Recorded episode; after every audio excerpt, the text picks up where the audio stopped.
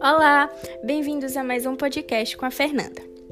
Como em todo episódio, vamos recapitular um pouco sobre o assunto comentado esta semana. No início dessa semana, falamos um pouco sobre a Agenda 2030, que basicamente é um plano mundial em que os países se reuniram e se comprometeram em tomar medidas transformadoras para poder promover o desenvolvimento sustentável nos próximos 15 anos, sem deixar ninguém para trás. Esse plano mundial tem 17 Objetivos de Desenvolvimento Sustentável, que são chamados os ODS, e 169 metas, para poder acabar com a pobreza e proporcionar uma vida digna para todos. No decorrer da semana, falamos também sobre alguns ODS, e para finalizar, o assunto do episódio de hoje é o ODS 17, Parcerias e Meios de Implementação. No episódio de hoje, contamos com a presença do professor Fernando Antônio Oliveira Coelho, professor em Licenciatura em Educação do Campo. Bem-vindo, professor! Olá, Fernanda. É um prazer estar aqui fazendo parte desse seu trabalho e para mim vai ser muito bom contribuir para com o seu público ouvinte. Obrigada. O objetivo 17, ele busca fortalecer os meios de implementação e revitalizar as parcerias globais para o desenvolvimento sustentável. Dentro desses ob desse objetivo, foram estabelecidas algumas metas, no total foram 19, que foram divididas em alguns eixos, como finanças, tecnologia, capacitação, comércio e o tratamento das questões sistêmicas. Então, Fernando, existe algum meio de implementação dos ODS que o Brasil utilize? Olha, Fernanda, existe sim. Existem vários, né? Mas eu vou me prender a um especificamente eu quero me referir à Política Nacional de Resíduos Sólidos. E essa política, na verdade, ela é uma lei, é a Lei 12.305-10, e ela é uma lei que fala resumidamente a respeito do que? Fala da organização dos, do lixo, vamos dizer assim, bem simples. É como deve ser tratado, como deve ser organizado a questão do lixo.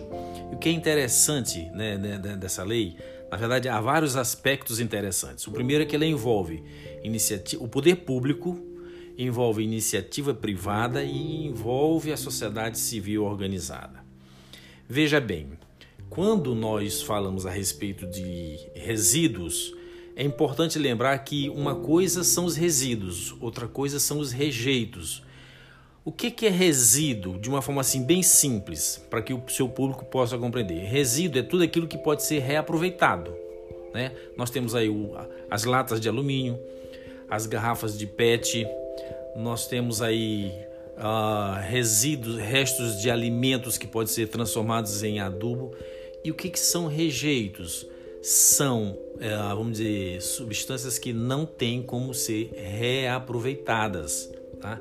Então, esses aspectos são contemplados na lei. Eu quero também chamar a atenção que essa lei ela, ela traz à tona assim, uma, um aspecto que é bem interessante que diz respeito a, por exemplo, ao comprometimento dos, do, do, da sociedade, vamos dizer assim, com relação às responsabilidades. Veja, vou dar um exemplo, por exemplo, vou dar um exemplo. A questão das pilhas, que nós utilizamos bastante nos rádios, não é isso? As pilhas utilizadas nos equipamentos eletroeletrônicos. Quando o consumidor é, tira esse material e ele não tem mais utilidade, a pilha acabou, o seu, o seu, a, a sua reserva ali de energia, o que que faz? Antigamente não tinha o que fazer, jogava no lixo. E, e havia né, fragmentos da substância, é, é, vamos dizer assim, comprometedora do ambiente lá dentro daquele material. Hoje, com a política, o que, que ocorre? Ocorre um comprometimento.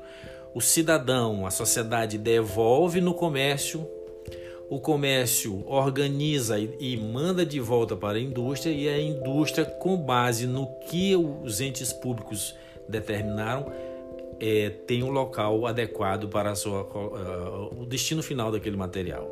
Ou seja, é uma lei extremamente atual, que envolve, que, que, que congrega a, todos os membros da sociedade.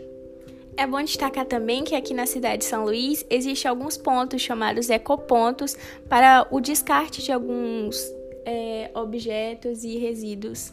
Olha que coisa legal isso aí que você falou. Eu moro, eu não sou de São Luís, moro em São Luís desde 1975. Há pouquíssimo tempo é, surgiram os ecopontos. Né? Antigamente o que, que se fazia? Se jogava tudo lixo e a empresa coletora levava para um local só. Inclusive os aterros sanitários, né? O aterro sanitário que antigamente era o aterro sanitário da Ribeira. Bem, o, o, as prefeituras por esse Brasil afora têm os lixões, que são estruturas completamente comprometedoras do ambiente. Então, uh, voltando aqui à questão dos ecopontos, uma iniciativa excelente do, do, do, ente público, né? quer dizer, um local onde a população se dirige já com o material separado, deixa lá e a, o ente público, que no caso a prefeitura, organiza direciona e manda para as, as, indústrias recicladoras de modo que esse material não irá comprometer o ambiente. É interessante porque envolve setor público, né, a prefeitura, a sociedade civil e, e, e o setor, setor privado. Voltando ao objetivo 17, como eu já disse, as metas são divididas em alguns eixos. É, o primeiro eixo é o eixo das finanças, que ele ressalta a necessidade de mobilização de recursos financeiros para os países em desenvolvimento e regimes de promoção de investimentos para os países menos desenvolvidos. Mas como é que isso funciona? Um dos meios para isso é a chamada assistência oficial ao desenvolvimento, que define percentuais mínimos da renda nacional bruta dos países mais ricos a serem direcionados para este fim. O segundo eixo é o da tecnologia que trata da promoção do desenvolvimento, disseminação e difusão de tecnologias entre os países, em condições favoráveis e inclusivas. O terceiro eixo é o da capacitação, que menciona sua implementação eficaz e orientada em países em desenvolvimento, a fim assim de apoiar planos nacionais para poder implementar todos os objetivos de desenvolvimento sustentável em seus diversos setores. O penúltimo eixo é o eixo do comércio, que trata da promoção de um sistema multilateral de comércio mais igualitário, mais aberto e com maior participação dos países menos desenvolvidos. Também nesse eixo, eles querem, nessa meta, é, aumentar as exportações dos países. Para você, Fernando, o Brasil se destaca como um país exportador. Como exemplo disso, temos o agronegócio, que é um sucesso nacional. O que você tem a dizer sobre isso? Olha, Fernanda, é, eu quando ouço falar em agronegócio, eu, eu fico de um lado assim orgulhoso por ser brasileiro e ver o meu país como celeiro do mundo, como é considerado por outras nações. Brasil, grande produtor de alimentos para o mundo. Mas há um aspecto preocupante nisso aí. O que, que me preocupa? Uh, o Brasil tem priorizado muito produzir alimentos para exportação.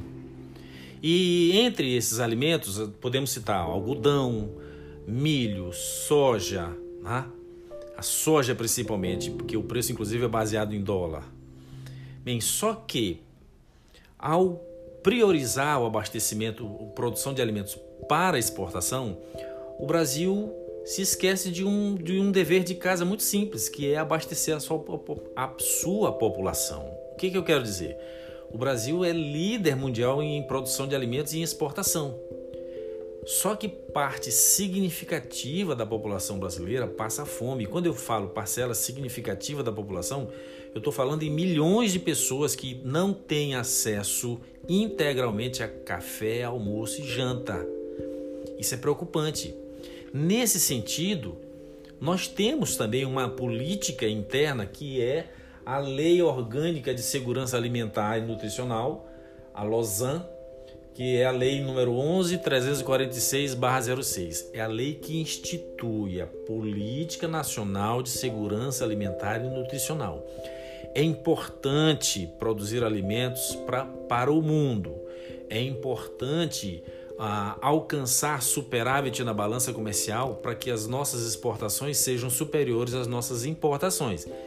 Porém, entretanto, é mais do que necessário produzir alimentos para o próprio povo, né? para o povo brasileiro, e alcançar com isso soberania alimentar, soberania no sentido de garantir a alimentação ao seu povo e também alimentação adequada.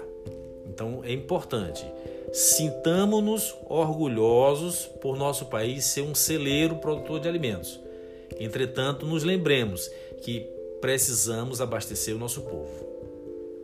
Além também que a valorização dessas monoculturas, como a soja, o algodão, provoca a degradação ambiental, né? Olha, esse é um aspecto impressionante como a gente vê muito nos meios de comunicação a, a propagação de que a, aqueles campos infinitos de uma só lavoura é, e, e mostrando aquela imagem como se fosse uma imagem positiva. Mas é importante destacar o seguinte: as monoculturas elas degradam o ambiente. Você não sabia? Preste atenção. As monoculturas, o que, que significa? Significa cultura de um só tipo, só uma espécie vegetal em um ambiente. Do ponto de vista da biodiversidade, é um desastre. Além disso, não há como você produzir em monoculturas sem a aplicação de produtos químicos. Você tem que pulverizar com produtos químicos, você tem que adubar com produtos químicos artificiais.